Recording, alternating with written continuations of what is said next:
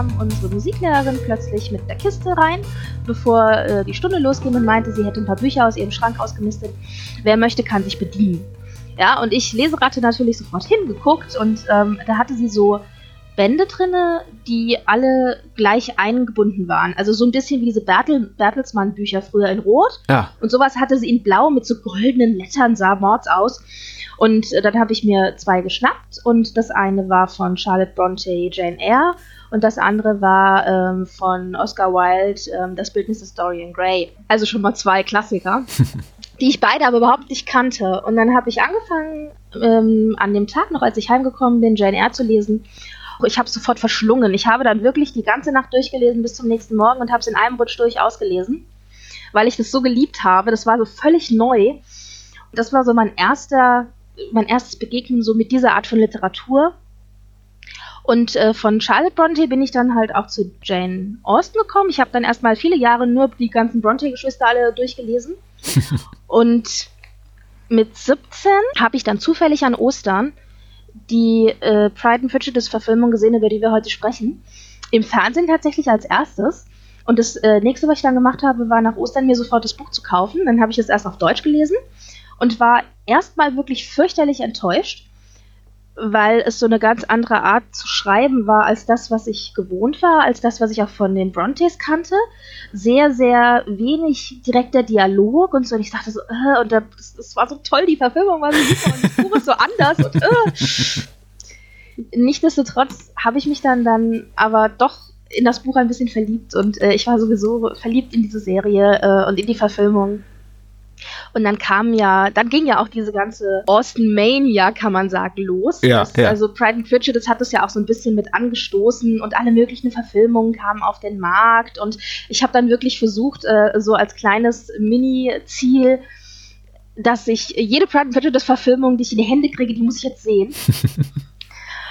dann war ich 98, ein Jahr später, in England mit der Schule und habe mir dann da als erste offizielle Amtshandlung Jane Austens Pride and Prejudice im Original gekauft und habe dann auch wirklich darin gelesen und war ein bisschen schwer, aber hat Spaß gemacht. Ich wusste ja die Story, also ich konnte sie immer noch wieder auswendig. Und am dritten Tag oder so rief uns dann die Gastmutter ins Bügelzimmer und meinte, ha, da läuft die Pride Prejudice Verfilmung äh, im Fernsehen.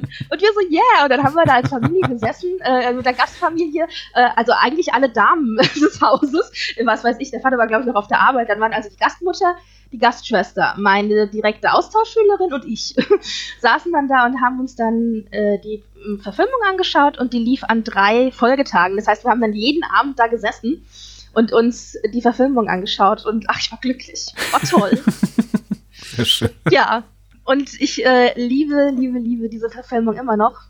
Und freue mich, sie, sie mit dir jetzt zu besprechen und hatte auch ein bisschen Angst, weil ich gedacht habe, ja, es macht immer besonders viel Spaß, Dinge zu besprechen, die man sehr, sehr liebt. Gleichzeitig kann es aber auch böse in die Hose gehen, weil man es eben so sehr liebt und dann diesen Abstand nicht mehr hat oder weil man dann vielleicht jemand hat, der sagt, oh, naja, okay, aber es war jetzt nicht so besonders. Und du sitzt auf der anderen Seite und denkst dir, ich liebe es so sehr, das kann gar nicht sein. ja, also mal gucken. Also die Angst kann ich dir ja auch nicht nehmen, denn es ist sehr unwahrscheinlich, dass sich heute Abend so meinerseits eine Liebe offenbart jetzt für diese Adaption, die es auch nur ansatzweise mit deiner aufnehmen kann. Das ist wahrscheinlich auch nicht der Fall. Also ich, ich bin schon sehr, sehr angetan. Und ja, ich aber mich ganz auch ehrlich, sehr. mit 17, also ich habe dir ja jetzt ewig, äh, es ist, äh, mit 17 ist man halt auch so in dem richtigen Alter, weißt du? Ja, so absolut. Liebesgeschichte und ah, Mr. Darcy. Oh, ich darf und gar nicht. so. Ich habe Studienfahrt 98, das war auch das Jahr meiner Studienfahrt. Wir sind auch nach England gereist und ich darf, glaube ich, gar nicht sagen, was ich mir da gekauft habe, denn ich habe mich auch mit Büchern eingedeckt, aber ich habe mich mit den Büchern eingedeckt und den Filmen, die es eben, die, an die man in Deutschland auf legalem Wege, zumindest als damals, naja doch, ich muss da 18 schon gewesen sein, äh, gar nicht rankam. Ich war sogar schon 19, es war 97 genau. Und da habe ich mir dann eben so Sachen gekauft wie äh, Tanz der Teufel auf VHS und äh, auf literarischer Seite habe ich mir American Psycho von äh, Brad Easton Ellis gekauft. Oh, Was okay. objektiv betrachtet kein gutes Buch ist, das weiß ich mittlerweile auch. Und es natürlich auch nicht mit, weder mit den Brontes noch mit Jane Austen aufnehmen kann. Aber ich damals so als, ja doch, das muss April 97 gewesen sein. Das war kurz vor knapp vor meinem 18. Geburtstag. äh, Fand das natürlich rattendoll, tatsächlich diese, diese Dinger in der Hand zu haben, die in Deutschland ja, indiziert logisch. waren oder nur in der Erwachsenenecke der Videothek standen, in die ich noch nicht so einfach reinkam. Ich, ich hatte sowas wie Austin überhaupt nicht im Kopf. Ich habe ja auch mal Anglistik studiert und tatsächlich mhm. hat mein einer meiner Professoren war großer Fan der Brontes, Austin weniger, und hat mich immer wieder so versucht, ein bisschen in die Ecke zu schieben und gesagt, komm, mach doch mal was dazu. Und ich war eher so immer in der, ach, ich, ich mochte immer so gern die, die, die, die Romantiker und die düsteren und hab dann am Ende irgendwas über Poe gemacht und also die etwas verqueren Mannsbilder und mich niemals, ja, mit, mit den weiblichen Größen der englischsprachigen Literatur beschäftigt. Und ich, all das bereue ich heute und hoffe, kann, ich kann es wieder ein bisschen gut machen durch unser Gespräch heute Abend. also es ist ja auch so. Abbitte leisten. Ja, Jane Austen läuft ja auch äh, mehr oder minder so, äh, so diese Frauenliteratur, ja. So, hm. Und ich habe dann auch erst sehr viel später und auch tatsächlich teilweise durch die verschiedenen Verfilmungen, die ich gesehen habe, ja. festgestellt, wie sozialkritisch und wie sarkastisch ironisch sie eigentlich ist. Also du hast natürlich die Liebesgeschichte und die ist auf jeden Fall wichtig und spielt eine enorm große Rolle, aber du hast noch so viel drumherum, was das Ganze nochmal extra spannend macht und dem Ganzen auch so eine gewisse Würze gibt. Mhm ohne dass es einfach nur eine platte Liebesgeschichte wäre. Nee, nee platt ist daran gar nichts. Und äh, also, wenn wir jetzt mal so auf der filmischen Seite bleiben, bevor wir jetzt gleich in die äh, BBC-Miniserie da einsteigen, es sieht ja auch jede Menge ja, Filmemacher an und überwiegend männliche Filmemacher, die gesagt haben, ich beschäftige mich damit und ich mache das irgendwie für ein, bereite das Mainstream tauglich für ein großes Publikum auf. Also meine Begegnung mit Jane Austen, meine Erstbegegnungen sind ja alle auch auf der filmischen Seite. Also habe natürlich Ang Lees Sinn und Sinnlichkeit Adaption gesehen. Ich war total hin und weg von dem Joe Wright-Film ein paar Jahre später. Das war Pride and Prejudice, genau. Ähm, weil ich auch, hier sind wir schon wieder beim Thema Abbitte, weil ich Atonement von ihm ganz toll fand. Also bin ich zu ihm zu. Das war die von 2004 mit Kira Knightley? Äh, ja, richtig, und Matthew McFadden. Ja. Ich bin äh, vor, vor einigen Wochen, da hast du gesagt, dass du ein bisschen gespaltenes Verhältnis zu, auch endlich Love and Friendship gesehen, weil ich Whit Stillman auch ganz super finde und ich war auch sehr begeistert. Also ich war eigentlich immer höchst begeistert von allen Adaptionen, die ich von Austin bisher gesehen habe, was mich noch mehr in mich gehen ließ und mich selber fragen ließ, warum hat es jetzt so lange gedauert, also so viel deines guten Zuredens auch bedarf, bis ich mal das hier geguckt habe. Weil es total super. Also mir hat so viel Spaß gemacht wie nichts anderes diese Woche. Man muss dazu dann aber auch sagen, jetzt ist es ja ein Unterschied, ob man sagt, man schaut einen Zwei-Stunden-Film ja. oder man schaut eine Sechs-Stunden-Serie. also da muss man dann auch ein bisschen Zeit mitbringen und dann ist das wieder so ein Riesenberg, vor, dem, vor dem man steht und sagt, oh, aber sechs Stunden, wenn ich es blöd finde und dann sind das noch fünf Stunden, die ich gucken muss. Mhm. Ja. Man kann sich die gekürzte ZDF-Fassung ansehen, die dauert dann, glaube ich, nur vier Stunden 20 oder vier Stunden 10 oder so. Ja. Das ZDF hat eben früher auch alles gekürzt, so war das eben. Also wir, wir als Star Trek-Fans kennen das ja auch. Das ist ja, da, da lief ja jede Folge Next Generation oder äh, Star Trek Classic jeweils komplett. Da fehlt dann immer drei, vier Minuten und irgendwann dann später taucht die mal auf im, im Pay-TV oder sonst wo. Man fragt sich, ach, wo kommen plötzlich all diese Szenen her? Wobei äh, ZDF hat wirklich relativ viel gekürzt. Also die haben fast, äh, was wie, äh, 30, 40, 57 Minuten rausgekürzt. Mhm, mh. Also es ist schon, also auf sechs, gut auf sechs Episoden, aber trotzdem, finde ich, recht viel. Und weil, ähm, wenn man jetzt äh, guckt nach dem Film und äh, dann steht da immer Langfassung, Kurzfassung und dann steht mal, hä, Langfassung, Kurzfassung, äh? In der deutschen Langfassung, also die Fassung, wo dann eben alle Szenen mit drin sind und nichts rausgekürzt sind, sind zwar die Szenen, die ursprünglich rausgeschnitten worden sind, drinne wieder, aber sie haben nicht mehr die gleichen Synchronsprecher gehabt. Das heißt, die Szenen, die dann dazugekommen sind, sind dann von anderen Synchronsprechern synchronisiert. So mitten im Film. Ja. Das ist wirklich richtig blöd. Vor allem, weil ich meine, dass die ungekürzte Fassung nur wenige Jahre später nach der ZDF-Ausstrahlung erschien und man, es kann ja auch nicht sein, dass alle Sprecher seitdem verstorben sind oder sonst wie abkömmlich geworden sind oder zu teuer geworden sind. Naja, also es waren schon, äh, waren schon über zehn Jahre später. Also mhm. 97 ist es in Deutschland das erste Mal ausgestrahlt worden ja. und ähm, die also nachsynchronisierte Fassung, wo dann alles wirklich drauf war, kam erst 2010 auf DVD raus. Also 13 Jahre. Erstaunlich, erstaunlich. Ich glaube auch die Version, die man heute meistens im ZDF sieht, denn ZDF zeigt es noch relativ häufig, mhm. oft an Feiertagen, ist fast immer auch die gekürzte. Also wir sind ja einiges an Leiden gewöhnt. Das können wahrscheinlich auch äh, Menschen, die uns zuhören, die vielleicht 10, 15 Jahre jünger sind, vielleicht mal wirklich nachvollziehen, die auch schon so halb ins Streaming-Zeitalter rein geboren sind und in diese Ära der ähm, allgegenwärtigen Verfügbarkeit von allem in ungekürzter Fassung und im Originalton und so weiter. Das ist wirklich schwierig. Also tatsächlich musste man früher auch einige Umwege begehen, um sowas überhaupt dann ungekürzt genießen zu können. Aber jetzt haben wir die Möglichkeit und können uns jetzt wirklich über die lange, lange, lange 300 Minuten Fassung unterhalten ich glaube, der Anspruch von ZDF war, das quasi auch so auf so ein klassisches Spielfilmformat zurechtzustutzen, zu sagen, jede Episode dauert 85 Minuten. Korrigiere mich da bitte bei der BBC Erstausstrahlung, Originalausstrahlung. 95 kam das ja in sechs Episoden A ungefähr 50 Minuten raus. Mhm, genau, 55 Minuten, ja. Und man merkt Immer auch, Sonntagabend.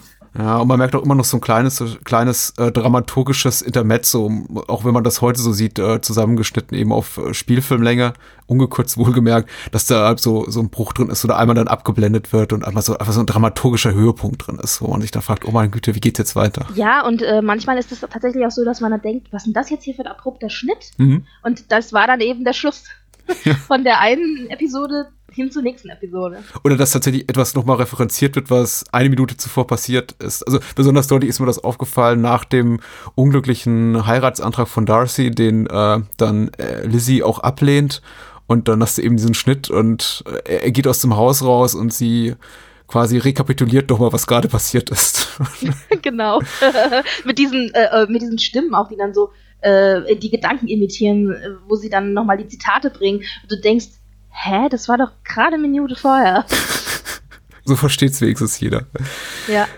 ah, jetzt hast du so eine schöne Origin-Story zu deinem, deiner erstmaligen Begegnung mit Pride and Prejudice und ich habe gar keine, außer dass ich sie jetzt mir den Stream gekauft habe und einfach sehr, sehr viel Ver Vergnügen damit hatte und ehrlich gesagt wirklich positiv überrascht wurde, denn es ist mitnichten langweilig oder langatmig oder an irgendeiner Stelle fühlt es sich für mich wie, wie eine Mühe an, das anzugucken, sondern ich hatte unglaublichen Spaß. Also ich saß jetzt die ganze Zeit wirklich breit grinsend davor. Es ist einfach so, so witzig und so schlagfertig und auf eine angenehme Art und Weise melodramatisch, was sich der Film eben auch hart erarbeitet und die Charaktere und die Schauspieler sind herrlich. Also es ist einfach so ein, es ist einfach eines dieser ganz wenigen, dieser ganz wenigen Fälle, wo alles zusammenkommt, man wirklich meint, da passt wirklich, Entschuldigung, Arsch auf Eimer, der, die, die Musik ist klasse, das Drehbuch ist top, die Schauspieler könnten besser nicht sein, Regie ist hervorragend, Kostüme, Ausstattung, es passt einfach wirklich alles. Und ich habe es irgendwie so ab Stunde, ab Episode drei oder vier fast schon so ein bisschen drauf angelegt, Schwächen halt darin zu finden und mal zu gucken, wann diese Adaption auch einen Fehlgriff tut und vielleicht auch einfach ein bisschen zu, zu platt wird oder zu expositorisch, also wie jetzt in diesem einen Fall, wo ähm, äh, Lizzie nochmal rekapituliert, was gerade passiert ist. Aber das ist ja auch einfach nur der, der Art und Weise der, der Produktion geschuldet. Und es kam einfach nichts. Ich habe so ein, zwei winzig kleine Kritikpunkte, aber ansonsten wirklich viel, viel Spaß gehabt. Ja, also ich glaube auch, das war einfach das Glückslos, dass da alles zusammenkam und irgendwie alles gestimmt hat. Und es lebt natürlich in erster Linie von den tollen Schauspielern. Also das ist wirklich ein ganz, ganz viele ähm, Meisterleistungen in dem Stück. Und natürlich ist es auch so ganz anders als das klassische Period-Drama, das es bis dahin gegeben hat. Also das Problem ist, wenn wir jetzt über Period-Dramas sprechen, dann denken wir das ist so wie das, was wir aus den letzten 20 Jahren kennen. Aber das, was wir aus den letzten 20 Jahren kennen, orientiert sich an dieser Verfilmung. Alles, was davor war, war, war anders. Und ähm, deswegen Pride and Prejudice ist sozusagen der Goldstandard innerhalb der Period-Verfilmung, denn ganz viele haben sich daran dann einfach ein Beispiel auch genommen. Ähm, davor war es oft so, dass wenn man sich so ältere Period-Verfilmungen anschaut, auch gerade Pride and Prejudice-Verfilmungen, die ja klassischerweise die BBC ganz, ganz häufig gemacht hat, dass man da sieht, äh, dass es sehr theaterartig ist. Manchmal hat man auch nur Theatervorstellungen tatsächlich mitgeschnitten. Ja. Und es waren immer, die Figuren waren immer sehr äh, zugeknöpft und hochgeschlossen und das Ganze spielte äh, in Räumen oder auf einer Bühne. Man hatte so gut wie keine Außenaufnahmen. Es war alles immer sehr, sehr steif. Und das ist etwas, was in dieser ja gar nicht ist. Also es waren bestimmte Dinge, die die Produzenten und Drehbuchschreiber versucht haben zu machen, hier, die einfach anders waren als das, was man kannte. Also nicht die klassische Studioaufnahme. Ja, total. Sondern, genau, sondern eben viele Außenaufnahmen, schnelle, verhältnismäßig schnelle Schritte, Sch Schritte, Schnitte, offene Landschaften. Die Leute waren unterwegs, die sind gerannt, die sind gesprungen, die sind miteinander, haben die interagiert. Das sind alles Dinge, die dazu führen, dass das Ganze eher so ist, also interessanter ist und dass der Zuschauer von heute, glaube ich, auch daran Spaß haben kann. Denn man schaut ja heute doch anders Fernsehen, Schrägstrich Filme, als man das vor 20 Jahren eigentlich gemacht hat. Es, es fühlte sich eine Zeit lang so an und ich glaube, damit triffst du auch wirklich einen ganz wichtigen Punkt, als wären ja Period-Dramas. Ich finde die englische Begrifflichkeit sehr viel passender als Kostümfilm oder Kostümschink, weil äh, die, die Leute sind ja nicht immer edel gewandelt, wenn, gewandelt, wenn sie in diesem Film mitspielen. Aber man hat tatsächlich lange Zeit das Gefühl gehabt, dass eben die die Steifheit und die Verschlossenheit der Figuren in diesen Verfilmungen auch einfach total auf den Stil abfärbt. Dass man das Gefühl hatte, vielleicht auch irgendwie von Seiten der, der Produzenten oder der Regisseure äh, so diese Attitüde hatte, wenn wir schon charakterlich wie kostümiert hochgeschlossene Figuren, Charaktere abbilden, dann müssen wir das auch möglichst distanziert tun. Dann hat das immer alles ganz, ganz entrückt zu sein und möglichst theatralisch und ganz erhaben. Und wir dürfen denen ja bloß nicht emotional zu nahe kommen, weil die lassen ja keinen an sich ran. Und überhaupt diese Zwischentöne zu lesen und eben auch viel diese, diese, diese humoristischen Momente rauszulesen und die sozialkritischen Momente und dieses ganze Spiel auch mit der Sprache, was eben auch hier Pride Prejudice so richtig rausgekehrt wird. Hat das Gefühl, das hat sich kaum jemand getraut. Also es gab auch schon immer Kostümfilme, die mal ein bisschen mehr wagten. Ich war zu Gast in einem Podcast, in einer Podcast-Episode zu äh, Barry Lyndon von Stanley Kubrick, dem man auch vieles mhm. vorwerfen kann, der auch relativ vergleichsweise langatmig ist. Also der ist zwar nur drei Stunden, also die Hälfte der Laufzeit hier von dieser Miniserie, fühlt sich aber dreimal so lang an wie, wie Pride and Prejudice. Und er versucht eben auch so ein bisschen die, die Mechanismen des Kostümfilms zu untergraben, indem er quasi so den ganzen Dreck auch nochmal rauskehrt, der unter dieser, dieser aristokratischen Oberfläche schimmelt. Aber es gelingt ihm eben nicht vollständig. Also weil der Zuschauer immer, weil er den Zuschauer immer sehr auf Distanz hält, vor allem eben emotional relativ kalt ist, dieser Film. Und Pride and Prejudice macht das eben gar nicht. Der ist, der ist warmherzig, der kann sarkastisch sein, der ist schnell und macht einfach Laune. Einer der allerersten Fälle eines äh, nach zeitgenössischem, zeitgenössischer Machtart adaptierten klassischen Stoffes. Und ich gerate immer ganz Was? schnell in Schwärmen. das hängt natürlich auch damit zusammen und das ging tatsächlich in, im, bevor das Ganze dann verfilmt wurde und so weiter, auch durch die Presse. Mhm. Und zwar hat Andrew Davis, der Drehbuchautor, gesagt, dass es natürlich eine Geschichte ist, in der es im Grunde um Sex, um Geld und sozialen Aufstieg geht. Ja, klar. Darauf hat er das runtergebrochen und es ist natürlich richtig. Und darauf den Fokus zu legen, das war natürlich ungewöhnlich. Also, äh, man, wenn man über die Pride and Prejudice-Verfilmung von 95 spricht, dann sagt man immer, das ist die Verfilmung mit dem Sex. Und alle immer so, hä?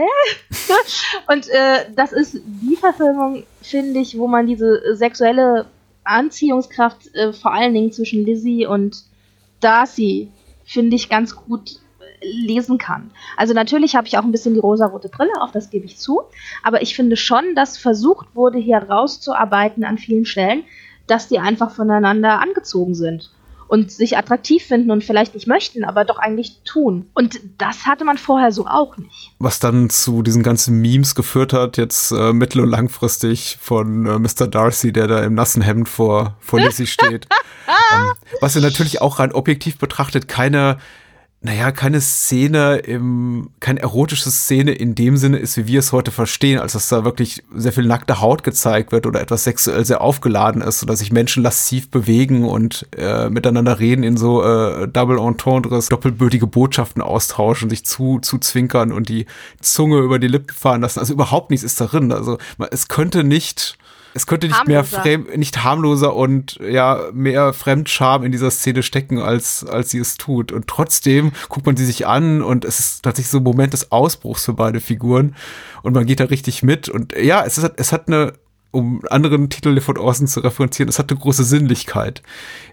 ja, und Moment. das kommt natürlich aber auch daher, dass man diesen Rahmen des Kostümdramas hat und dass es in einer Zeit spielt, wo man eben nicht zum Beispiel auch, man hat sich nicht angefasst oder so. Ja. Man hatte eventuell den Arm mal zur Stütze gereicht, wenn man spazieren gegangen ist, aber dass man sich die Hand gegeben hat, dass man sich angefasst hat, dass man Haut berührt hat oder sowas, das war nicht üblich. Die Damen hatten ihre Handschuhe und ähm, wenn man sich getroffen hat, hat man eben äh, geknickst und sich so vorgebeugt oder so, aber man hat sich auch nicht wirklich berührt. Und die Möglichkeiten, man hatte auch keine Möglichkeit, zum Beispiel alleine mit einem Mann oder sich zu unterhalten. Also das ging in der Regel auch nicht. Es war immer, äh, man war immer irgendwie in der Gruppe und beobachtet äh, und so weiter. Und in dem Film werden bestimmte Szenen einfach dadurch umso sinnlicher oder erotischer, eben weil sie in diesem Rahmen stattfinden, wo es das sonst nicht gibt. Das heißt, es wird dann zu was Besonderem, wie zum Beispiel als getanzt wird. Tanzen war die einzige oder eine der wenigen sozial akzeptierten Dinge, die man tun konnte und wo man zusammenkommen konnte. Man hat sich angefasst, man hat sich bei der Hand genommen, man hat auch kurz äh, verhältnismäßig intim miteinander sprechen können zwischen dem Hin- und Hergelaufe. Und das wird plötzlich zu was Besonderem, weil man es eben sonst nicht hat das ist auch mit dieser äh, Seeszene genauso. Denn dass man Leute ähm, gesehen hat, die zum Beispiel keine Krawatte getragen haben und so nur so ein Hemd und keine Jacke und nicht alles irgendwie schön zugeknöpft und steif und so. Das gab es nicht. Äh, da Darcy, für all diejenigen, die es jetzt nicht gesehen haben und uns trotzdem zuhören, also erstmal alle Hochachtung dafür. Es ist wahrscheinlich nicht besonders erbaulich, aber ich hoffe, wir können Wenn man einigen die Menschen, Geschichte nicht kennt. äh, wir können einigen Hörerinnen und Hörern Lust machen, jetzt den, den, die, Serie auch zu gucken. Man muss da eben dazu sagen, Darcy geht fast äh, vollständig bekleidet auch baden. Also da ist jetzt nicht viel mit äh, Schauwerten oberflächlicher Natur so auf die Figur von Colin Firth. da sieht man eben nicht viel.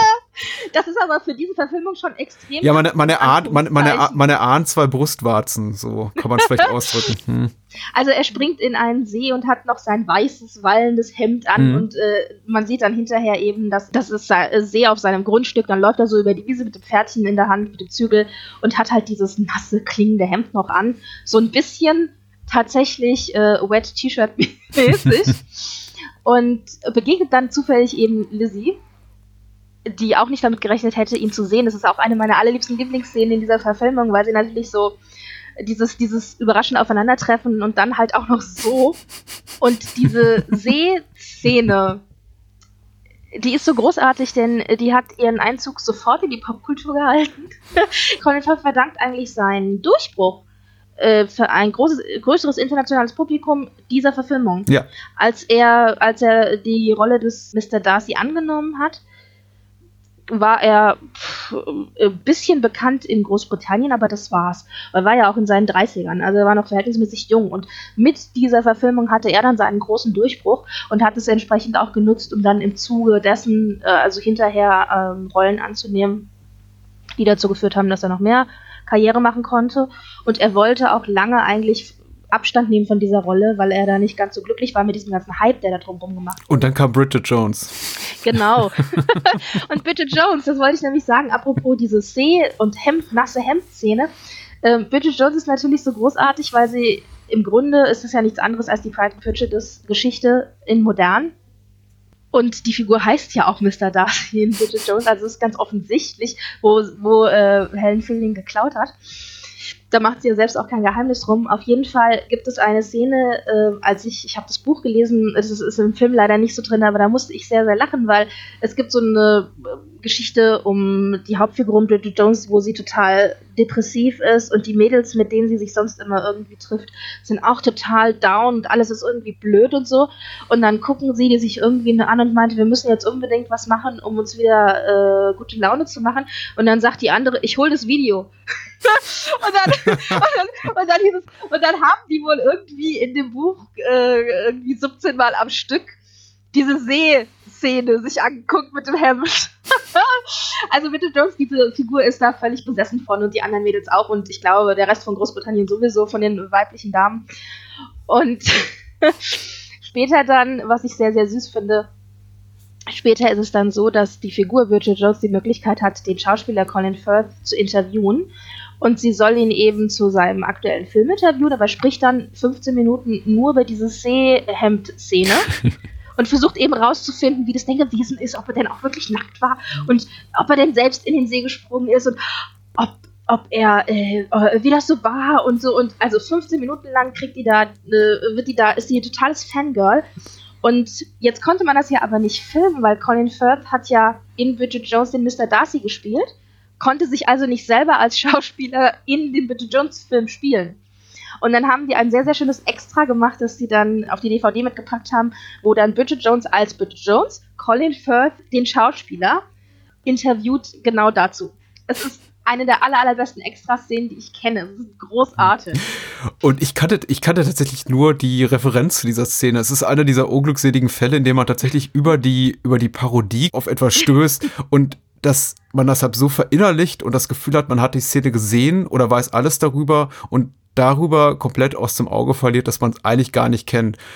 Insofern hatte ich jetzt auch eine sehr viel größere, oder ich möchte nicht sagen größere, aber eine falsche Erwartung an eben genau diesen Moment jetzt in dieser BBC-Adaption, weil ich eben vor Jahren, ich glaube mehr als einmal Bridget Jones Diary gesehen hatte und dachte, ich wüsste ungefähr, was da kommt. Dass es sehr viel expliziter sei und das ist eben das, was mittlerweile total mimisiert wurde auch äh, und immer wieder auch zitiert wird.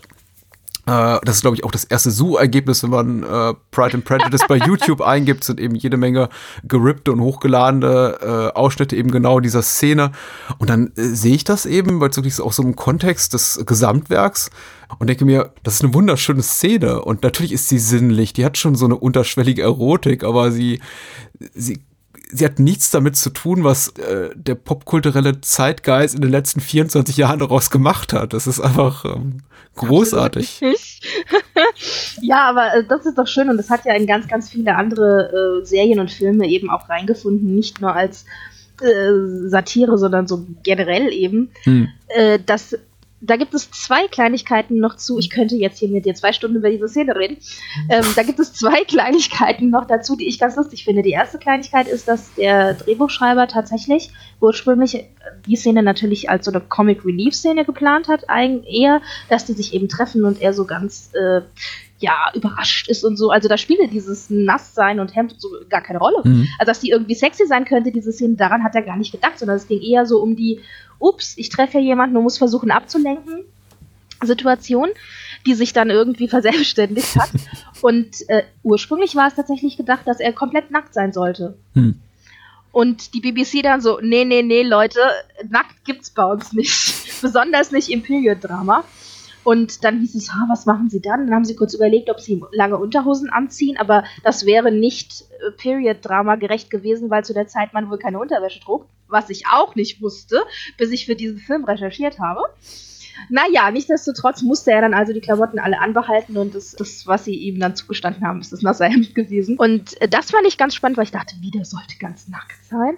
Und das hätte halt nicht so gut funktioniert es funktioniert sowas ja immer besser, wenn man nur erahnt, was man denn gerne sehen würde. Also zumindest nicht im Kontext dessen, was wir jetzt hier haben auf dem Fernsehbildschirm. Da hätte man das ganze, die, den ganzen Inszenierungsstil sehr viel anders äh, anlegen müssen, sehr viel vielleicht humoristisch frivoler. Also die ganze Tonalität der dieser Adaption müsste anders sein. Dann hätte man so ja. eine Szene bringen können. Ja, und es scheint ja, es hat ja auch funktioniert. Also ja. der Erfolg spricht ja dafür sich.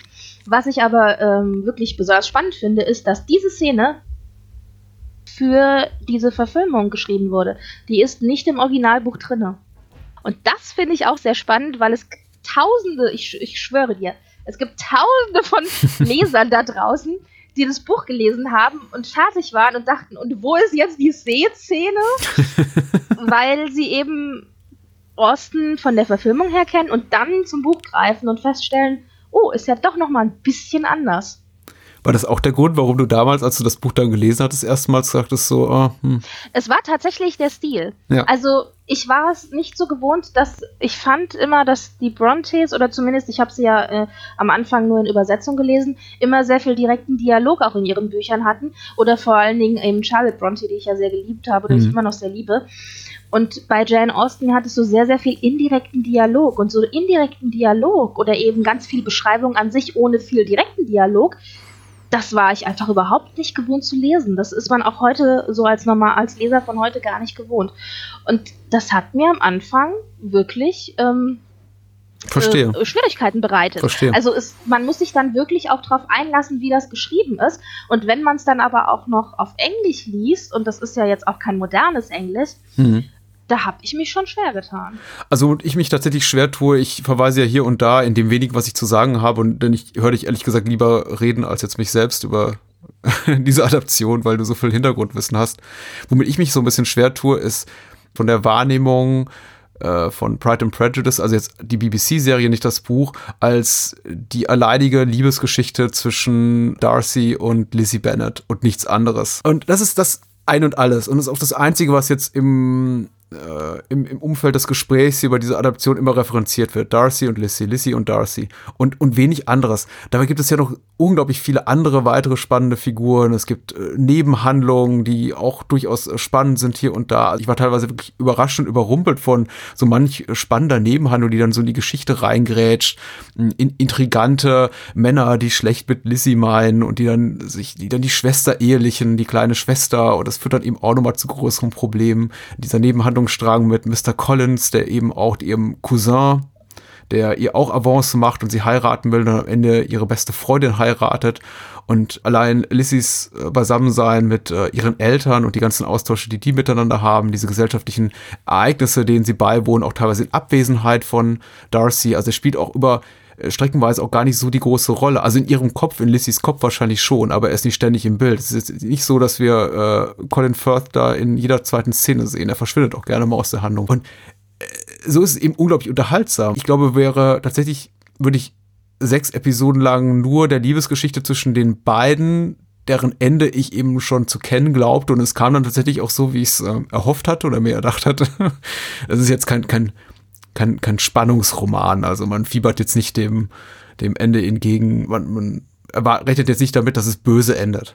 Aber wäre es nur allein das gewesen, hätte ich vielleicht früher auch mal abgeschaltet oder mein, mein Geist hätte begonnen zu wandern in andere Richtungen. Aber so, einfach durch diese Unzahl an äh, tollen Figuren und kleinen Nebenplots hier und da, hielt mich das wirklich jetzt wirklich gut bei Laune. Und die waren auch immer genau an den richtigen Stellen eingestreut. Ja, im Grunde kann man sagen, also wenn man heute von Pride and Prejudice spricht, dann spricht man von der Liebesgeschichte. Aber Pride and Prejudice ist im Grunde eigentlich die Geschichte einer Familie ja. und der Versuch einer Mutter, ihre fünf Töchter in einer Gesellschaft, äh, unter, ihre fünf Töchter unter den Hut zu bringen, sprich an den Mann zu bringen und sie gut zu verheiraten, dass sie in der vorherrschenden Gesellschaft, in der sie leben, eine Möglichkeit haben, verhältnismäßig selbstständig äh, zu überleben. Es, es geht und, ja auch hier der Adaption zu Beginn primär um die ältere Tochter Jane, die mit diesem richtig. Mr. Bingley verheiratet wird. Und da soll. geht es um alle Töchter, nicht eben nur um Lizzie, die aber die Hauptprotagonistin ist, weil wir eigentlich durch ihre Augen das dann auch sehen, sondern es geht um alle Töchter. Es geht um Jane und, äh, und, die, und Lydia und so weiter und Kitty oder so, die ganzen, mhm. die ganzen Geschwister. Es ist ja schon schlimm genug. Das ist die Ausgangsposition, dass diese Familie nur fünf Töchter hat. Also kein Sohn, mhm. denn das Erbe wird in der männlichen Linie vererbt. Das heißt, die äh, Töchter bekommen gar nichts. Da kein Sohn da ist, heißt es für die in der Folge, wenn der Vater stirbt, müssen die aus dem Haus raus. Das Familienhaus gehört nicht, nicht ihnen, das wird dem Cousin vererbt. Deswegen kommt der Cousin ja auch und sagt, okay, ich heirate eine von den Schwestern, dann bleibt wenigstens das Haus in der Familie. Ja. Und ähm, das ist eben auch dieser eine Handlungsstrang mit dem Cousin, der dann kommt und äh, versucht da eine der Mädels zu heiraten. Und es geht aber die ganze Zeit eben nur um diese Mutter, die versucht, ihre Mädels unter die Haube zu bringen. Und das ist natürlich auch so, allein diese Situation, äh, und aus dieser Situation heraus sieht man dann eben die verschiedenen Geschichten der verschiedenen Geschwister. Und aus dieser Situation heraus ergibt sich natürlich so viel Lustiges und Sozialkritisches. Und ich finde, Jane Austen ist unheimlich sarkastisch. Also ja. ganz oft legt sie ähm, diese sarkastischen Kommentare auch Lizzie in den Mund, denn Lizzie ist diejenige, die sich traut, dann auch sowas zu sagen. Eine sehr ähm, selbstständige, sehr selbstständige und ja ähm, nicht ängstliche Persönlichkeit. Hm. Äh, die dann eben äh, solche Dinge sagt und äh, du stehst dann da und denkst dir, das hat sie jetzt nicht wirklich gesagt. Und immer alles nett verpackt mit einem Lächeln zwischen den Zeilen. also sehr, sehr, ähm, ja, ich weiß nicht, das, was man so auf Englisch witty nennen würde. Ja. Also sehr, ja, wie sagt ja, man, man? Man fühlt, sich, man fühlt sich eben auch als Zuschauer sehr schnell in dieses sehr straff geschnürte äh, soziale Korsett ein. Also man fühlt sich da richtig schnell rein und ist dann eben auch entsprechend nicht echauffiert, aber doch überrascht, äh, wann immer Lizzie dann eben was von sich gibt von dem, was, was eben zu der damaligen Zeit wahrscheinlich Erstaunen oder Entsetzen hervorgerufen hätte. Da gibt's eben die diverse Momente, in denen man sich dann auch als Zuschauer, obwohl wir eben heute nicht mehr so, na, ich möchte mal sagen, vermeintlich puritanisch gestrickt sind, denkt, oh meine Güte, wirklich? Oh nein, was, was wird jetzt passieren? Das hat sie nicht sagen dürfen. das gibt Ärger. ja, und gerade für damalige Verhältnisse ja auf gar keinen Fall. Nein, nein, nein. Ja. Sie, sie bringt, sie bringt Männer in Verlegenheit. Das ist, glaube ich, so das, das, das, das Härteste, was sie schafft. Also es gibt eben diese zwei wirklich harten Momente. Einmal mit Mr. Collins, der sie heiraten will, dann mit Darcy, als er jetzt zum ersten Mal einen Antrag macht, wo sie dann sagt nein. Also beide Male auf unterschiedliche Art und Weise. Das erste Mal eher mit, eher mit so einem, mit so einem Hauch von Ekel und Widerwillen, beim zweiten Mal einfach, weil sie äh, zutiefst verletzt ist.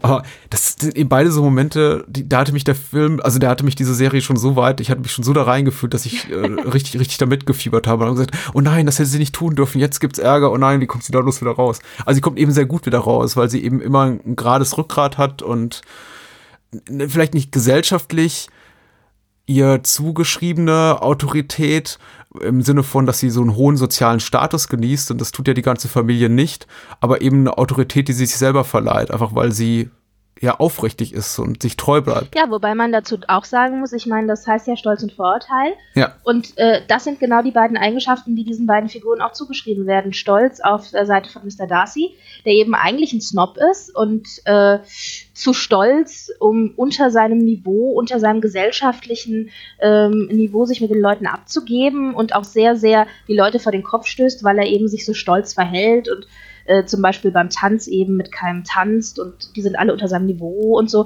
Und da weiß man immer nicht, wie viel davon ist tatsächlich einfach so eine snobbische Haltung, die er hat, mhm. die er auf jeden Fall hat. Und wie viel davon ist aber auch vielleicht Unsicherheit oder ja, ähm, einfach sch äh, schlechtes, äh, schle schlechte soziale, also nicht die Möglichkeit, äh, äh sich sozial irgendwie adäquat zu bewegen, ja. weil man eben, ja, weil man das, weil es gibt ja Leute, die haben da einfach Probleme mit, die können das irgendwie nicht so. Und stattdessen äh, ist er dann lieber arrogant und bietet eben keine Angriffsfläche, was natürlich dann zu Komplikationen zum Beispiel mit Lizzie führt. Und dann hat man auf der anderen Seite eben die Vorurteile, die Lizzie dann gegenüber Darcy hat. Denn die denkt sich, ach, nur so ein arroganter Snob, der irgendwie äh, sein Leben lang nicht arbeiten musste und äh, ja, äh, äh, Vorteile genossen hat und ja, schwierig. Aber das sind ja die beiden Haupteigenschaften, äh, die auf diese zwei Figuren angewendet werden können und die aber auch noch auf alle anderen Figuren angewendet werden können, weil irgendwie jeder dieser Figuren sich das eine oder das andere schuldig macht. Ja, meinst du, man kann die beiden Eigenschaften so auf die beiden Figuren verteilen, so klar? Weil ich habe, ich, ich meine, also Lizzie leidet unter weniger ähm, charakterlichen Makeln, ja, und Standesdünkel auch als, als Darcy aber ähm, eben, eben auch, also Spuren davon auch ganz, ganz deutlich. Aber Darcy, würde ich mal sagen, leidet sowohl unter einem großen Stolz, einem zu großen Stolz und Vorurteilen. Denn er ist ja der Erste, der von sich gibt, quasi einen, einen ersten schlechten Eindruck kann man niemals wieder gut machen. Ja, also sie, sie, ähm, während sie dann miteinander tanzen, dann äh, versucht sie auch so ein bisschen so ihm auf den Zahn zu fühlen, denn sie hat ja von ähm, Mr. Wickham eine Geschichte erzählt bekommen, wie mhm. Darcy ihm denn äh, das Leben schwer gemacht hat, die ja im Endeffekt sich dann später als falsch herausstellt. Und sie denkt aber in dem Moment, dass Darcy eben hier der Böse in der Geschichte ist und äh, Wickham ein Leid angetan hat. Und schiebt es auch darauf, dass Wickham quasi in der Gunst von Darcy äh, gefallen ist. Und ja. deswegen fragt sie ihn dann bei diesem Tanz auch, ähm, wie er denn dazu kommt, äh, sich die Meinung über die Leute zu bilden und ob er denn das auch entsprechend abwägen würde oder ob er das einfach so macht, wie er Lust und Laune hat. Also sie fühlt ihm da echt so auf den Zahn. Und ich denke so, oh, okay. Allein das zu hinterfragen, das macht man einfach nicht. Und man sieht auch, dass Darcy irgendwie auch total verwirrt ist und sich denkt, hä, warum fragt sie das jetzt und so? Ich finde, beide haben so ein bisschen was, aber Darcy natürlich noch viel mehr. Ja, äh, definitiv. Ja, und ich meine, das hat natürlich auch Colin Firth geholfen, so dieses, ähm, dieser dunkle, ich meine, er spricht ja auch wenig. er spricht sehr, sehr wenig in diesem Period, aber er steht meistens nur irgendwo rum und starrt aus dem Fenster oder gegen die Wand und äh, schweigt und sieht nett aus.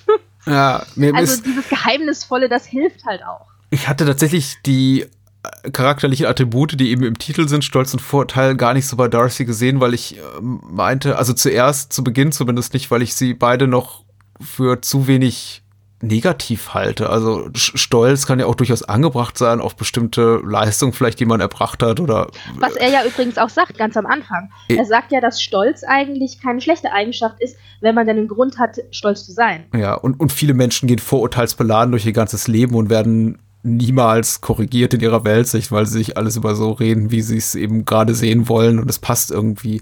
Ich finde eben bei, also bei Darcy habe ich eher großen Hochmut gesehen und Arroganz, also fast schon auf eine unerträgliche Art und Weise. Er sagt ja auch in aller Deutlichkeit, also deutlich hörbar, nicht in Richtung Lizzie, aber quasi in den Raum hinein, dass er sie, ich glaube, was ist der, das erste, eine der ersten Sachen, die er über sie sagt, äh, zu seinem Freund, ähm, Mr. Bingley, she's not handsome, but tolerable at best. Irgend sowas ne, in, in, in, der Hinsicht. ja, ja. Also einmal ganz, ganz deutlich gesagt, so, naja, schön ist sie nicht. Dazu muss man dann jetzt aber auch sagen, ich meine, die Situation ist ja folgende.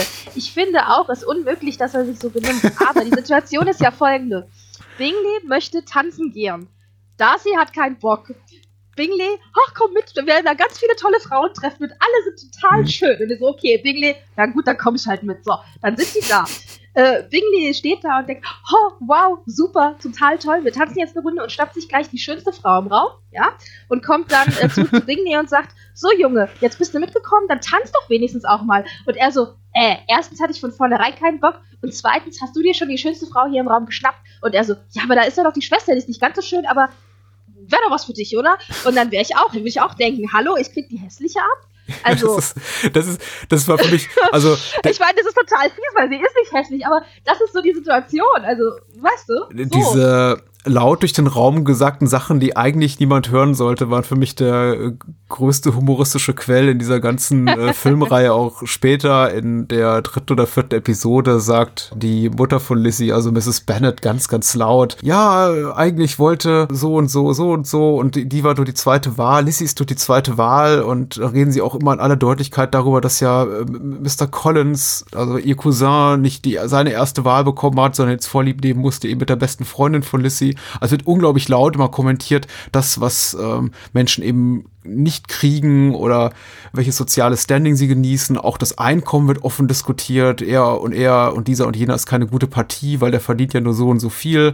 Und Mr. Darcy ist rein aus finanziellen Gesichtspunkten ungefähr doppelt so attraktiv wie Mr. Bingley, weil er ein höheres Auskommen hat. Das er hat genau doppelt so viel. Genau Deswegen doppelt ist er auch doppelt so attraktiv.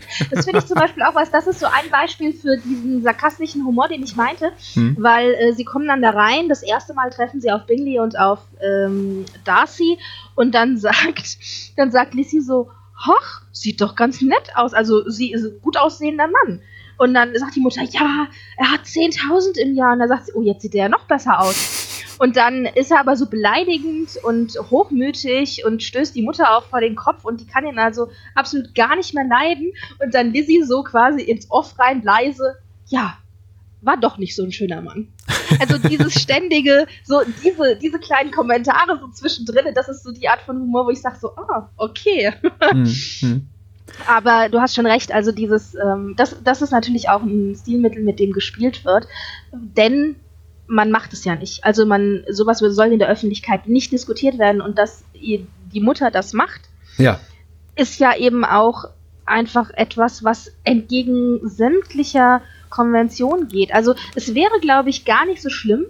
Lizzie steht ja einfach nun mal von der Hierarchie unter Darcy, vom Sozi von der sozialen Hierarchie her. Ja. Das wäre aber gar nicht so schlimm, wenn die Familie sich innerhalb von den sozialen Konventionen bewegen würde. Aber dann hast du da halt diese Mutter und der Vater ist auch ähm, in manchen Situationen nicht viel besser, die dann eben gegen genau alle diese Regeln der Gesellschaft brechen und das ist dann nochmal extra schlimm. Also du hast dann nicht nur eine Familie, die sowieso unter deinem Niveau ist, sondern die auch in normaler, höflicher Gesellschaft äh, gar nicht funktioniert. Ich kann mir vorstellen, dass es für den ein oder anderen äh, Zuschauerinnen, Zuschauer auch ein bisschen merkwürdig wirkt aus zeitgenössischer Sicht. Das wird eben un unglaublich oft die Tatsache referenziert, dass die Familie Bennett relativ wenig Geld hat oder eines äh, niederen sozialen Standes ist und eben quasi höher einheiraten will.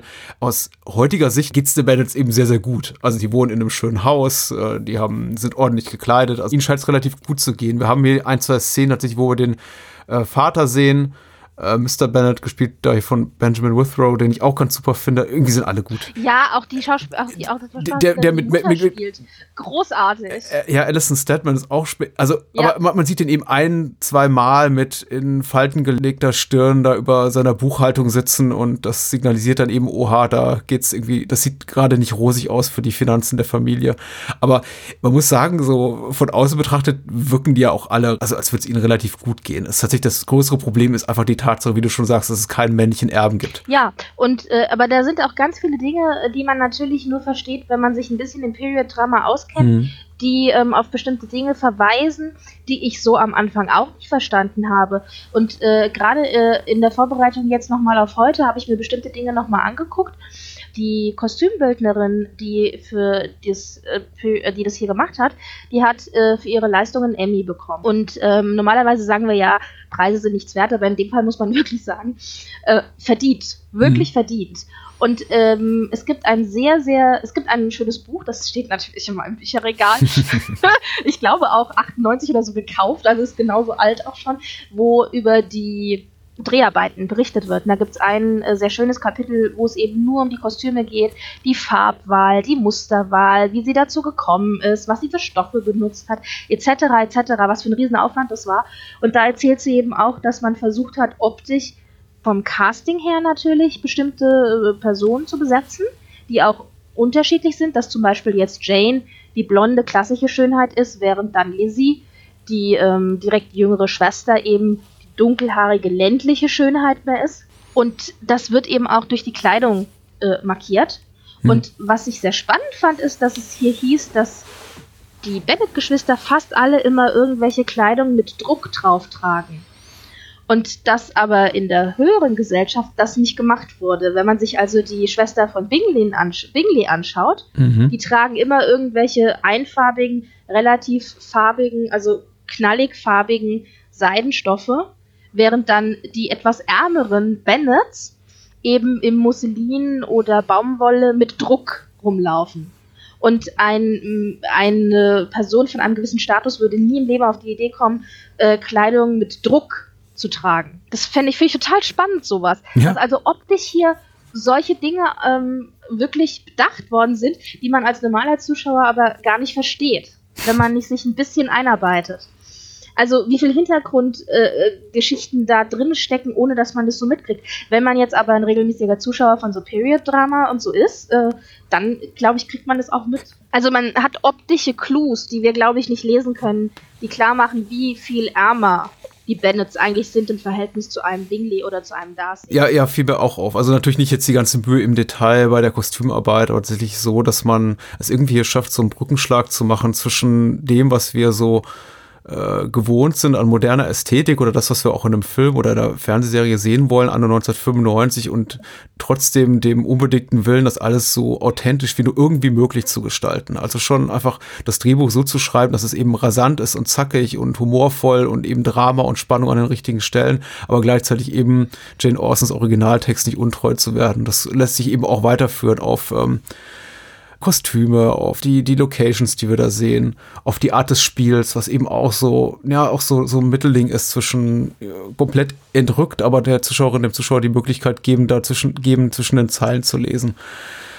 Ja, ich komme immer wieder darauf zurück, dass es sich so unglaublich modern anfühlt und aber eben trotzdem, wenn man im Detail guckt, keine, keine Schwächen offenbart. Also nicht, um sich irgendwie anzubiedern an, an das, was wir heutzutage sehen wollen im Fernsehen, irgendwelche Fehler macht selbst die Musik, die ja jetzt keine klassische Musik ist, also von klassischen Komponisten, sondern eben hier extra für die BBC-Serie komponiert wurde von Carl Davis, fühlt sich eben auch so an, als könnte sie schnurstracks aus, äh, aus Anfang von des 19. Jahrhunderts stammen. Also die haben auch wirklich alle durch die Bank weg echt super Arbeit geleistet. Ich hatte auch mal wieder, das geht mir immer so, wenn ich diese Verfilmung schaue, hm. den ganzen Tag das Lied im Ohr. Hm. Ganz schrecklich. Ja, also es sind viele verschiedene äh, äh, Sachen, die in dieser Verfilmung eine Rolle spielen, eben nicht nur Lizzie und Darcy. Und bestimmte Figuren äh, stehen halt auch auf für bestimmte Dinge, die damals in der damaligen Gesellschaft halt äh, wichtig waren. Was ich noch ganz spannend fand, also es wird ja immer davon geredet, Bingley hat 5000 äh, im Jahr, ja. also Geld, und Darcy hat 10.000 äh, Pfund im Jahr Einkommen und ich, äh, ich wusste immer schon, ja, es scheint viel zu sein, aber mir war nie so klar, wie viel. Also man hat das mal wohl ausgerechnet. Im heutigen Verhältnis. Inflationsbereinigt, sagt man. Ja, hm. Darcy hat eine Million Grundeinkommen im Jahr. Und Bingley 500.000 kann man mit leben, oder? Also kann ich jetzt auch nachvollziehen, eine Million im Jahr ist schon schön. Jetzt tickst du auch noch so, wie die, wie die Damen und wie Herren. Die Mutter. Wie die Mutter vor allem, ja. Aber tatsächlich, daran muss man sich auch relativ äh, schnell gewöhnen. Ich glaube, das wird man auch mit den Figuren nicht so warm, dass eben dieses Thema Geld und Einkommen auch als Maßstab für den Wert einer, ja, einer, einer Partie, wollte ich sagen, eines, eines, eines Ehemanns unverzichtbar ist. Und das ist ja tatsächlich auch etwas, dass man bei aller Sympathie für Lizzie, die eben auch auf andere Dinge Wert legt, bei ihrem Gegenüber, insbesondere bei, den, bei dem Mann, den sie später für sich haben will, eben auch dieser, dieser Faktor wichtig ist. Also ich glaube, selbst relativ spät, noch in der fünften oder sechsten Episode, weist sie schon darauf hin. Ah, ich glaube, das ist als Lydia mit äh, Wickham durchbrennt äh, ihre jüngere ja. Schwester mit dem vermeintlichen Schurken, dem sie dann auch eben später verzeiht, weil sie eben die Größe hat, sowas, sowas zu machen, sagt sie ja auch nochmal zu Jane, im Grunde hat Lydia jetzt für uns alle ruiniert, weil wir werden niemals ja. überhaupt noch jemanden kriegen, geschweige denn irgendwo reich einheiraten können, äh, nach dem, was jetzt unsere jüngere Schwester da gemacht hat. Also selbst für sie ist das noch so präsent, dieses ähm, Geld weg, alles weg. Ja, ja, und da ging es ja noch darum, die Schwester ist ja mit Bing, mit, mit Bing, Bingley wollte ich gerade sagen, mit Wickham durchgebrannt, aber äh, sie heiratet, also sie hatte ja nicht vor, ihn zu heiraten. Genau. Also das Durchbrennen an sich ist schon schlimm genug. Wenn sie dann aber unverheiratet bleibt, dann ist sie quasi ein gefallenes Mädchen und damit auch alle vier Schwestern äh, moralisch verwerflich. Das heißt, sie hatten vorher schon kaum eine Chance, in äh, höherer Gesellschaft irgendwie anerkannt zu werden, weil sie eben nicht ähm, äh, das Geld hatten und den Status und jetzt auch noch diese den moralischen Anspruch abgesprochen zu bekommen. Das wäre also gar nicht gegangen. Ich kann ja. das verstehen, das ist eine Katastrophe. Mir hat das auch super gefallen, wie man dann so gegen, äh, das ja kurz vor Schluss dann auch dieser, dieses Sexteil das noch versucht, diesen ja, gesellschaftlichen Eklat zu vermeiden, indem man eben dann auch äh, bestimmte Leute rekrutiert, die dann Sachen glattbügeln, einige Leute eben auch selber äh, ihre, ihre Mithilfe anbieten, die Schulden von Wickham dann äh, bezahlen, dann noch kurz mit der Mutter darüber diskutiert wird, wo denn äh, Lydia äh, Wickham heiraten wird, ob das jetzt in London ist oder in also Pemberley. Die Mutter ist natürlich Und, völlig, ja, die, blind. Ja, die Mutter will natürlich, die, dass sie ihm. Diesen, die, macht, die verschließt absichtlich die Augen vor diesem Problem, dass dieses Kind einfach un. Also, es ist ja ein Kind, das ist ja die jüngste Schwester, die ist gerade mal 15. Mhm. Das ist auch für damalige Verhältnisse noch nicht volljährig. Ähm, und die stürzt ja die ganze Familie ins Unglück. Und äh, dass sie dann am Ende geheiratet hat, macht es zwar auch nicht äh, besser, aber zumindest in, in den Augen der Gesellschaft noch irgendwie okay.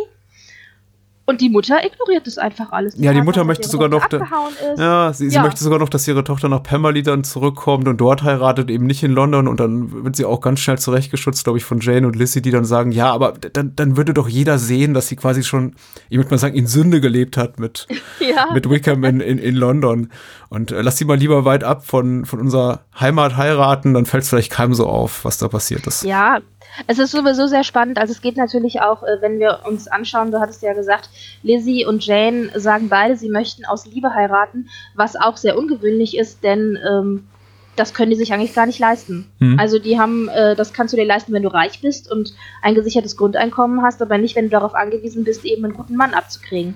Und die Ehe, die, glaube ich, am meisten an der realen Situation dran ist, äh, es gibt zwei typische Ehen, die gezeigt werden, ähm, die, glaube ich, auch typisch sind für diese Zeit. Das ist zum einen der Colonel mit seiner sehr, sehr jungen Frau, mhm. die ja, äh, die ja dann nach, die gehen ja dann nach Brighton und da kommt ja dann Lydia als Begleitperson mit. Und äh, beim ersten Schauen dachte ich auch, meine Güte, wie alt ist die denn? Und vor allen Dingen, wie alt ist er denn? Also er ist halt ein gestandener Colonel mit ergrautem Haar. Also ich gehe mal davon aus, der ist mit Sicherheit schon 50 oder älter. Und sie ist ach, maximal 18 oder so. Also noch eine sehr, sehr junge Frau, aber das war eben üblich. Man hat dann eben ähm, die abgesicherte Existenz bevorzugt und das bedeutet, dass du in der Regel eben einen älteren Mann heiratest. Da ist Darcy eigentlich auch atypisch, also der ist eigentlich nicht der typische äh, Kandidat für sowas. Und die zweite Ehe, wo man das ja auch so ein bisschen vorgeführt bekommt, abgesehen von eben dem Cousin, der ja dann auch äh, Lukas heiratet, ist die Ehe zwischen der Mutter und dem Vater von Lizzie. Ja. Denn da siehst du im Grunde die Entwicklung einer Ehe, äh, von, äh, in der der eine Partner den anderen Partner eigentlich nicht leiden kann oder nicht, nicht ja, also nicht für voll nehmen kann. Das ist ja auch das, was der Vater dann später sagt, als Lizzie zu ihm kommt und sagt, sie möchte gerne Mr. Darcy heiraten mhm. und er so, er so sagt, Kind, meinst du, bist du wirklich sicher? Ähm, ich könnte es nicht mit ansehen. Ich weiß, dass für dich Liebe eben wichtig ist. Ich könnte es, ich möchte, könnte es nicht mit ansehen, wenn du in einer Beziehung steckst, wo du am Ende deinen Partner nicht respektieren kannst. Ja. Und da ist ja ganz klar, dass er eben von sich selber und seiner Frau spricht, in die er vielleicht mal am Anfang verliebt war mhm. und die eigentlich jetzt die ältere Variante von, von Lydia ist. Und äh, ja, er stellt sich auch einmal zuvor schon gegen. Entwickelt. Er stellt sich auch einmal zuvor schon gegen seine Frau nach dem Heiratsantrag von Collins, äh, den sie ja ablehnt, den Lizzie ablehnt und dann sagt, äh, ja, Lizzie, du musst, du musst damit leben, dass jetzt ein Elternteil nicht mehr mit dir reden wird. ja. äh, deine Mutter wird nicht mehr mit dir reden, wenn du den Heiratsantrag ablehnst und ich werde nicht mehr mit dir reden, wenn du, wenn du ihm zustimmst. Und dann ja, nimmt sie ihm in den Arm und die Mutter von, stürmt von empört raus. Ja, ja aber ich meine, hallo, wenn das nicht zynisch ist, also der Vater ist. Der Vater ist Zyniker durch und durch, ja, ja. Ja, es ist herrlich. Ja, ja, ja, also es macht schon, macht schon echt Spaß. Alle die Figuren, ähm, ja, sind spannend und gut, die ganz jungen Schwestern, die äh, gehen so ein bisschen unter, die äh, sind relativ blass, aber so insgesamt ist es wirklich, Entschuldigung, ist es wirklich sehr, sehr spannend. Ich war, also was die jüngeren Schwester betrifft, tatsächlich äh, überrascht, weil ich ja die, die Handlungswendung des Buches nicht kannte, dass Lydia mhm. noch mal so eine tragende Rolle spielen würde, so kurz vor Schluss. Und mir dann Aber auch das hat ja alle überrascht. Du warst mhm. ja quasi genauso überrascht wie die Bennets, als dann Lydia plötzlich weg war. Ja, weil die, die im wahrsten Sinne des Wortes äh, laufen die eben immer so unter ferner Liefen mit, die Geschwister irgendwo. Die kommen eben mit zu allen gesellschaftlichen Events und werden auch mal gelegentlich Männern präsentiert, aber tatsächlich gilt ja das Hauptaugenmerk liegt darauf, äh, Jane und ja, im zweiter Reihe Lizzie unter die Haube zu bringen. Weil man natürlich ja, auch immer so ein bisschen. Die haben ja auch das Heiratsalter. Das genau, genau, weil die eben auch älter sind. ja eigentlich nur Kinder, die mehr oder minder mit dabei sind weil es eben äh, ländliche, ländl äh, auf dem Land ist, wo das halt geht. Ja, und es wird auch immer so weggelächelt. Guck mal, wie die hier rumtollen mit den, mit den Soldaten da. Und hast du gesehen, was der, ja, unserer kleinen Schwester für schöne Augen macht? Das wird eben einfach auch nicht ernst genommen. Insofern ist jetzt auch, also jetzt, ist jetzt vielleicht ein bisschen böse, ein bisschen sind sie auch selber schuld am Ende an dem Unglück, in das eben Lydia da, in das mutmaßliche Unglück, in das Lydia da rennt mit Mr. Wickham, weil über lange Zeit wird das eben auch immer so wegignoriert und weggelächelt und ach, guck mal hier, die kleine spielt ja auch mit den, mit den Offizieren rum und naja, ist ja eh noch zu jung, kommt ja eh nicht in Frage. Und plötzlich. Ja, aber das ist ja auch das, was der Vater sagt. Hm? Der Vater sagt am Ende auch, ich habe es nicht anders verdient. Hätte ich mehr Augenmerk auf die Sache gehabt, wäre das nicht passiert. Und das ist auch völlig richtig. Der hat da total der, also der lässt es auch so nebenher laufen und lässt dann seine Frau irgendwie sich um die Mädchen kümmern, aber er selber sch äh, schreitet da auch nicht ein. Also der lässt es auch einfach alles so nebenher laufen. Ich, ich habe nur eine ganz wichtige Frage an dich, weil ja. wir haben einige Mal jetzt Colin Firth namentlich genannt, aber wie spricht ja. man die Darstellerin der Lizzie aus? Jennifer Ellie? Il? Il. Il. Eigentlich übrigens auch, also äh, halb Amerikanerin, mhm. äh, Drama eigentlich. Amerikaner haben in unserem Period damals nichts zu suchen, in unserem britischen. Aber ja. Brit äh, Amerikaner, äh, Amerikanerin und Britin. Übrigens ähm, äh, zum Traume aller ähm, Lizzie und Mr. Darcy-Fans kam dann ein Jahr nach den Dreharbeiten raus, dass die beiden tatsächlich sich verliebt haben während der Dreharbeiten und dann auch ein Jahr lang zusammen waren. Und es kam leider erst nach der Trennung raus, dass sie denn zusammen gewesen sind. Aber äh, alle Pride Bridgerton-Fans haben gemeinschaftlich einmal aufgeatmet, so.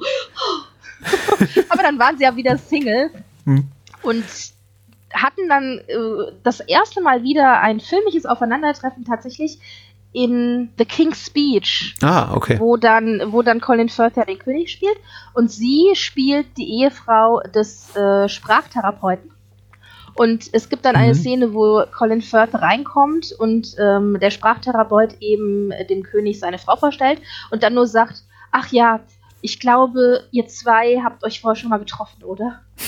Und es ist so herrlich, weil es natürlich auch ganz, ganz deutlich äh, auf diese 95er-Verfilmung sich ein bisschen zurückbezieht. Ja, sehr, sehr schön. Ich liebe sowas, wenn hm. sowas untergebracht wird, was doppeldeutig ist. Jennifer Eel hat nicht so die ganz große Karriere gehabt wie Colin Firth, aber das wäre jetzt auch überraschend gewesen, muss ich sagen. Ja, wobei man dazu auch sagen muss, also beide haben nach dieser Verfilmung, es war ein, ein äh, ein Straßenfeger. Ja. Also Großbritannien ist wirklich amok gelaufen. Diese, das wurde immer sonntags. Großbritannien Son ist amok gelaufen, sehr schön. Ja, also diese, das wurde immer sonntags ausgestrahlt mhm. und 40% Marktanteil hatte diese Sendung. Also Millionen von, von Briten haben diese Sendung gesehen. Es ist unglaublich. Welche Sendung kann heutzutage noch 50% Marktanteil des Publikums abgreifen? Also es ist fast unmöglich. Mhm. Na, auf jeden Fall war es dann so, dass äh, nachdem die Folgen dann eben gezeigt worden sind, am nächsten Tag das äh, ja, Talk of the Town war. Also die Leute haben dann äh, drüber geredet und es wurde immer spannender und man hat ja dann auch wirklich drauf gewartet, was passiert jetzt und ja, wir wissen, sie kommen zusammen, aber wie wird es passieren und ja, und also ganz Großbritannien war begeistert und das Lustige daran ist, dass Colin Firth das gar nicht mitgekriegt hat. Der hat nämlich zu dem Zeitpunkt der englische Patient gedreht und war überhaupt nicht in Großbritannien. Und seine Mutter hat dann zwischendurch wohl öfter mal angerufen und gesagt, hör mal, das scheint wohl verhältnismäßig erfolgreich zu sein. Damit fing es dann an nach der ersten Episode. Und je mehr Episoden es gab und je höher die Einschaltquoten wurde und je mehr die Leute irgendwie äh, das toll fanden, desto mehr meinte dann seine Mutter zu ihm, du, ich glaube, es ist recht erfolgreich. Du, die Leute, die drehen hier durch, es ist unglaublich. Und er immer nur so, ja, ja, ist gut. Weißt du, so die Mama, ja, mhm. die übertreibt mal wieder.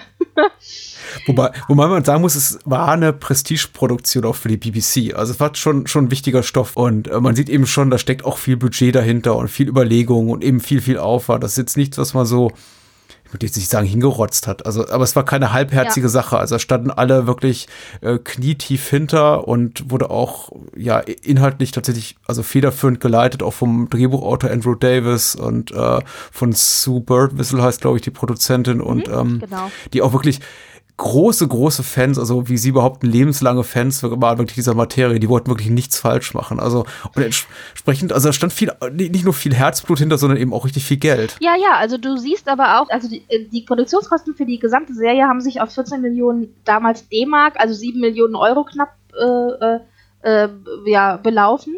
Und man hatte tatsächlich eine Million Pfund pro Episode.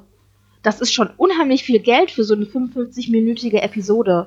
Und was ich auch ganz spannend finde, ist, du siehst natürlich, weil Birdwhistle und äh, Andrews waren die beiden, die wirklich federführend äh, das Projekt vorangetrieben haben, du siehst, dass das Fans sind. Ich mhm. finde, man kann schon sehen, dass es sehr kongenial verfilmt wurde. Birdwhistle hat irgendwie äh, gesagt, äh, sie hatte das Buch irgendwie schon 125 Mal gelesen, bevor sie überhaupt ja. anfing, mit dieser Produktion zu arbeiten und was nicht alles.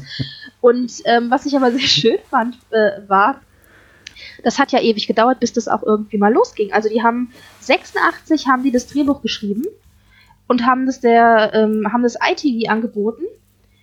Die äh, wollten das, also BB, also sie wollten das ITV angeboten, die äh, wollten das nicht, weil die letzte äh, Period Drama BBC Pride and Prejudice Verfilmung in den 80ern erst 80 gewesen ist, mhm. erst vor mhm. sechs Jahren. Wir haben gesagt, es ist zu früh, wir hatten gerade eine Verfilmung. Und dann lag das Ganze neun Jahre auf Eis, bis dann 93 äh, oder nicht neun Jahre, also sieben Jahre auf Eis, äh, sieben, acht, neun, sechs Jahre auf Eis, mhm. gut, dass ich rechnen kann, bevor die BBC dann eben gesagt hat, äh, wir machen es doch. Und bis es dann losging mit allem drum und dran, hat es neun Jahre gedauert. Mhm. Also neun Jahre dann an so einem Projekt auch dran zu bleiben dann musst du da über, überzeugt sein von dem Stoff und von deiner Vision und was du eben daraus machen möchtest. Und ähm, was ich hier sehr, sehr schön finde, ich liebe ja, wenn du so kleine Fun Facts zu den Filmen und zu den Hintergrundsachen hast. Was ich hier sehr lustig finde, ist, Bird Whistle war ursprünglich mal äh, die Schülerin von Andrews. Das hm. heißt, Andrews war mal ihr Englischlehrer am College. Andrew Davis. Ja, Andrew Davis. Finde hm. ich total lustig. Er hat in einem Interview mal gesagt, äh, mein Endziel war es, als Lehrer meine Schüler alle so weit voranzubringen, dass sie in gehobene Positionen reinkommen, wo sie mich dann beschäftigen können im hohen Alter. Mhm. Aber nur Bird Whistle hat es geschafft. Und ich dachte so, super, finde ich großartig. Ich fand dieses ein Zitat, was ich hier gelesen habe von Bird Whistle, ganz schön, in dem sie ähm, ältere Kostümfilme oder Austin-Adaptionen äh, beschreibt als unpoetisch, aber was ich ganz besonders schön fand, unterernährt oder fehlernährt. Undernourished, mhm. sagt sie, glaube ich. Und ich finde, das trifft sie eben ganz gut und ist, glaube ich, auch dieses Phänomen, was wir vorhin versucht haben, so ein bisschen zu umschreiben, als wir gesagt haben, so, das hier, Pride and Prejudice, zusammen mit dem Ang Lee-Film, also Sense and Sensibility, der ungefähr zum selben Zeitraum rauskam, das war jetzt so plötzlich, das war so ein richtiger Doppelaufschlag im Sinne von, guck mal, so kann das auch aussehen. Das muss ja. nicht alles äh, kalt und distanziert, entrückt und aseptisch aussehen. Das kann auch so ja. aussehen, voller Lebensfreude und Lust und Spaß und wirklich herzzerreißendem Melodrama und ja. Und Figuren, mit denen man sich eben identifizieren ja, kann. Ja, absolut. Also Lizzie ist ja gerade auch so erfolgreich, denke ich, als Figur, weil sich halt sehr viele mit ihr identifizieren können. Auch moderne Frauen von heute, trotz allem. Ja. Das, äh, ich, ich sag so ja, aber ich habe natürlich keine Ahnung, das musst du sagen. Ja, also. das ist dein Statement. also ich konnte das immer. okay. Ja, ich denke, man kann man es echt den Leuten nur ans Herz legen. Selbst Leute, die Period-Drama eigentlich nicht so gucken, glaube mhm. ich, würden da wirklich Spaß dran haben. Also die, die Hürde ist halt immer hoch, weil man sagt, oh, Kostümdrama und so. Aber das ist ein Kostüm, das man wirklich bedenkenlos sich anschauen kann und Spaß dran haben kann. Also ich hätte mich fast schon. Stunden. Ja, absolut. Ich verspürte nie nur auch den Hauch eines Anflugs von Langeweile. Es war wirklich immer schnell. Es war teilweise, also fühlte ich mich regelrecht durchgepeitscht durch die Handlung und war am Ende jetzt auch rückblickend wirklich erstaunt darüber, was da alles passiert in dieser Laufzeit. Da ist man, ich glaube, das kommt aber vielleicht auch ein bisschen dadurch, dass diese Art von Netflix-Unterhaltung vielleicht da schon so einen bleibenden Schaden in unseren Köpfen hinterlassen hat, dass man heute, heutzutage noch mehr das Gefühl hat, die denen einfach eine, einen Plot für einen guten Zweiteiler mal schnell auf 8, 10, 12 oder noch mehr Episoden und man fühlt sich dann immer so ein bisschen, also geht's mir mit vielen neuen Serien, gerade bei Streamingdiensten, dass ich das Gefühl habe, jetzt kommt man endlich zur Sache und erst so ab Episode 5, 6 wird es langsam interessant, dass man hier, hier habe ich wirklich den Eindruck, geht's ab Minute 1 richtig zackig los. Und es geht schon eigentlich los mit diesem, mit dieser äh, schmissigen Titelmelodie von äh, Carl Davis. Auch eigentlich, ja, und es geht aber auch eigentlich gleich mit der ersten Szene los, wo man eben äh, Bingley und Darcy da mit den Pferden übers Feld reiten. Ja. Fängt das Buch auch nicht an, ja. Also es fängt gleich quasi mit Action an. Du hast dann gleich die Jungs auf dem Pferd und so und dann hast du Lizzie, die die Jungs auf dem Pferd beobachtet, sich wahrscheinlich denkt, ach, nette Jungs. Also ja, es, es, es, es, du hast gleich schon, der Ton wird schon für die gesamte Serie am, mit diesem Anfang gesetzt eigentlich. Das ist ein gutes Beispiel. Die Figuren sind eben immer in Bewegung, selbst wenn sie es vielleicht auf dem Papier nicht müssten oder vielleicht in der Romanvorlage nicht mal sind, das kannst du besser beurteilen. Äh, Serien wie The West Wing haben in den 90ern so ein bisschen etabliert, dieses Walk-and-Talk-Dingens, dass eben Leute, dass es eben langweilig ist, einfach nur Leute in Stühlen sitzen zu sehen, sondern man zeigt dir eben lieber, wie sie Korridore oder runterlaufen oder durch Gänge oder über Wiesen oder sonst wo und einfach miteinander reden, weil das Ganze dynamischer wirkt und ein bisschen treibender, selbst wenn eigentlich die Handlung stillsteht. Und Pride and Prejudice macht es jetzt auch nicht immer, will heißen, wir haben immer noch genug Szenen, in denen einfach Menschen um einen Tisch sitzen oder eben in so Lounge-Sesseln und äh, miteinander reden. Aber trotzdem habe ich das Gefühl, es ist unverhältnismäßig, also für äh, Period-Dramas unverhältnismäßig viele Szenen, in denen einfach Menschen sich bewegen, im Gehen miteinander reden, bei einer häuslichen Tätigkeit, einfach Bewegung ist im Bild. Die Kamera mag zwar statisch sein, also es ist jetzt nicht so, dass hier da wilde Kamerachoreografien ausprobiert werden und der Schnitt wahnsinnig hektisch ist, obwohl er relativ temporeich ist. Aber die Figuren selber befinden sich unglaublich oft in Bewegung und die Szenen sind auch alle relativ kurz. Also es gibt kaum mal Momente, in denen eine Szene länger dauert als, möchte ich mal sagen, drei bis fünf Minuten. Das ist immer unglaublich temporeich. Ja, das ist tatsächlich ungewöhnlich für Period Drama oder äh, war zumindest damals ungewöhnlich. Gerade auch die Figur der Lizzie ist eine Figur, die im Buch immer sehr aktiv ist, die lange Spaziergänge macht, die viel unterwegs unterwegs ist. Und das wurde in den vorherigen Verfilmungen so nicht gezeigt. Und wenn es gezeigt wurde, dann war es immer irgendwie in Räumen, aber auch nicht draußen. Also äh, diese, dieses Filmen draußen direkt auch, das hatte man so auch nicht. Also das ist auch neu eigentlich.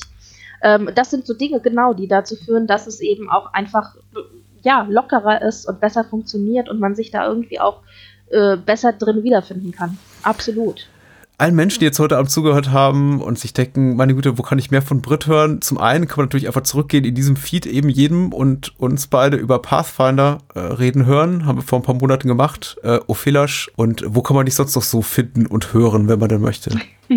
Ja, ich habe zusammen mit meiner Freundin Eva einen Podcast namens Frankfurter Kranz, wo wir uns über Klatsch und Tratsch äh, aus der Welt der Schönen und Reichen unterhalten. Äh, mich selber kann man dann unter Dunderklumpen80 auf Twitter finden. Da freue ich mich auch immer, äh, wenn ihr vorbeischaut. Und ansonsten bin ich momentan ganz doll begeistert von der zweiten Staffel von Star Trek Discovery und tauche hier oder da ab und zu mal als Gast auf.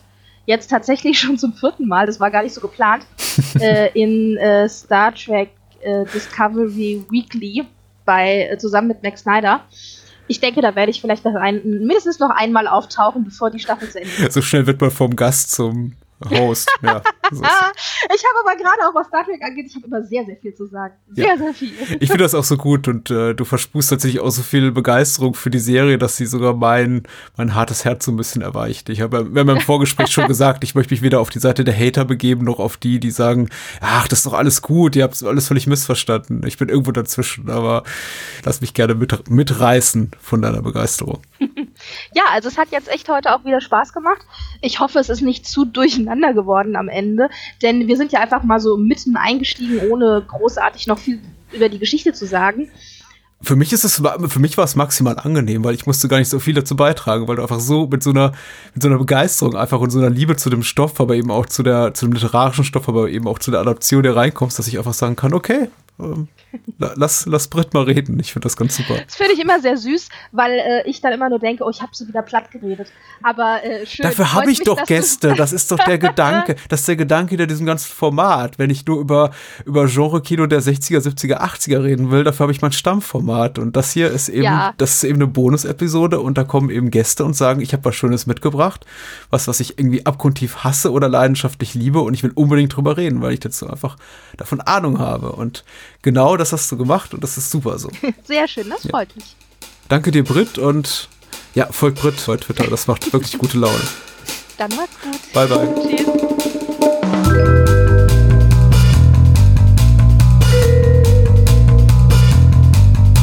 Das war's. Mehr Bahnhofskino und die Bahnhofskino Extended Edition gibt es bei iTunes, Spotify und überall, wo es gute Podcasts gibt. Und denkt bitte daran, eure Unterstützung durch eine Patreon-Patenschaft oder PayPal-Spende sichert diesem Podcast das Überleben. Unter bahnhofskino.com findet ihr alle Möglichkeiten, uns unter die Arme zu greifen. Vielen Dank fürs Zuhören und adios.